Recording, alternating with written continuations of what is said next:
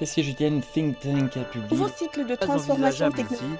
les coûts économiques en seraient trop La élevés. dynastie des Ming datant de plus de 500 ans. du Rebei remonte à plus de 2000 ans. Cette semaine en Chine. Cette semaine en Chine. Suivre l'actualité chinoise de la semaine avec Bamboo Studio. La traditionnelle fête de Douanwu euh, qui tombe ce vendredi 3 juin doit contribuer au réchauffement du secteur du tourisme en Chine. Pendant les 4 jours du 2 au 5 juin, 500, euh, 5 millions euh, 400 000 personnes par jour doivent voyager avec le train, soit 2 millions de passagers de plus chaque jour en comparaison avec la période de vacances du 1er mai. Et en dehors de la traditionnelle course de bateaux dragons, le camping, la randonnée à pied et en vélo sont parmi les activités les plus prisées. Alors que Shanghai se déconfine, les gîtes d'accueil aux environs constatent également une nette augmentation de réservations. Après deux mois sous cloche, Shanghai revient à la vie avec l'assouplissement de nombreuses restrictions anti-Covid. Depuis euh, ce mercredi 1er juin, les habitants de zones jugées à faible risque sont autorisés à se déplacer librement dans la ville. À noter que près d'un million de personnes restent encore soumises au régime strict du confinement. Les bus, les trains et les services de ferry reprennent leurs activités. Il faut pourtant présenter un résultat négatif au test d'acide nucléique de moins de 72 heures pour prendre le transport en commun ou entrer dans des lieux publics. Le flux total de visiteurs est plafonné à 75% de la capacité maximale dans les centres euh, commerciaux, les supermarchés, les magasins, pharmacies, stades et sites touristiques. Un plan d'action a été lancé par la municipalité pour aider à la reprise économique. Et le pays est en passe de maîtriser la dernière vague de résurrection euh, de la Covid-19. La présentation du résultat négatif au test n'est plus nécessaire dans quatre provinces, à savoir le Jiangxi, l'Anhui, le Jiangsu et le Guangdong, sauf dans les zones à haut et moyen risque.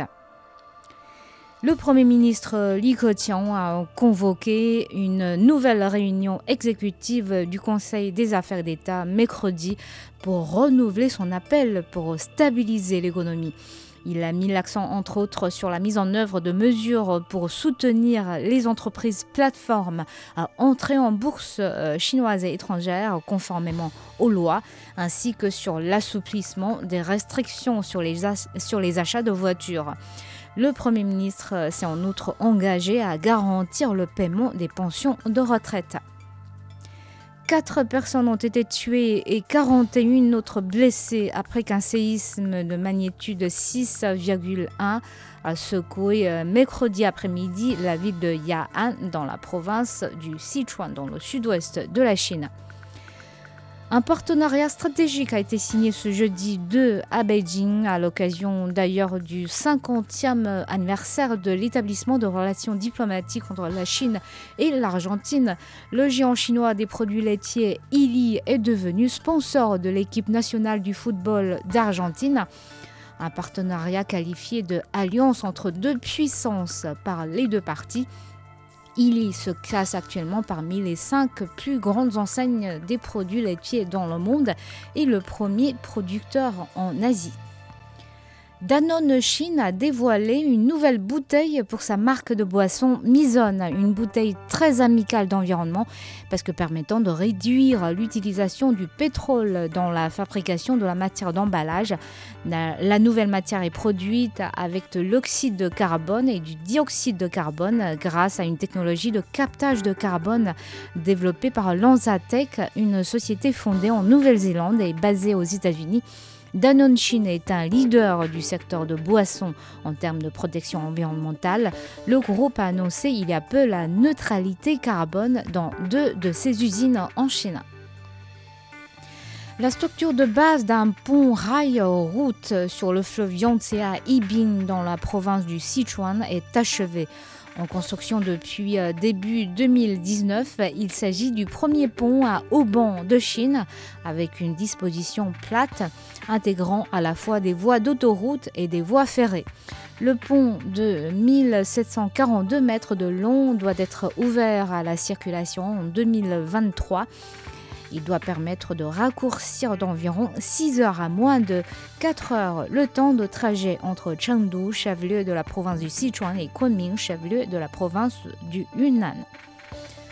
Un nouveau record de 11,93 millions d'élèves passera l'examen national d'entrée à l'université euh, pour 2022, aussi connu sous le nom de Kaokao. Outre le report de l'examen à Shanghai en raison de la Covid-19, l'examen sera organisé les 7 et 8 juin à l'échelle nationale. Enfin, une grotte dotée de 20 statues bouddhistes datant de la dynastie des Ming, soit de 1368 à 1644, a été découverte dans la ville de Sanghe de la province du Hebei près de Beijing. Construite en 1503, la grotte est située sur un coteau à une altitude de 1200 mètres.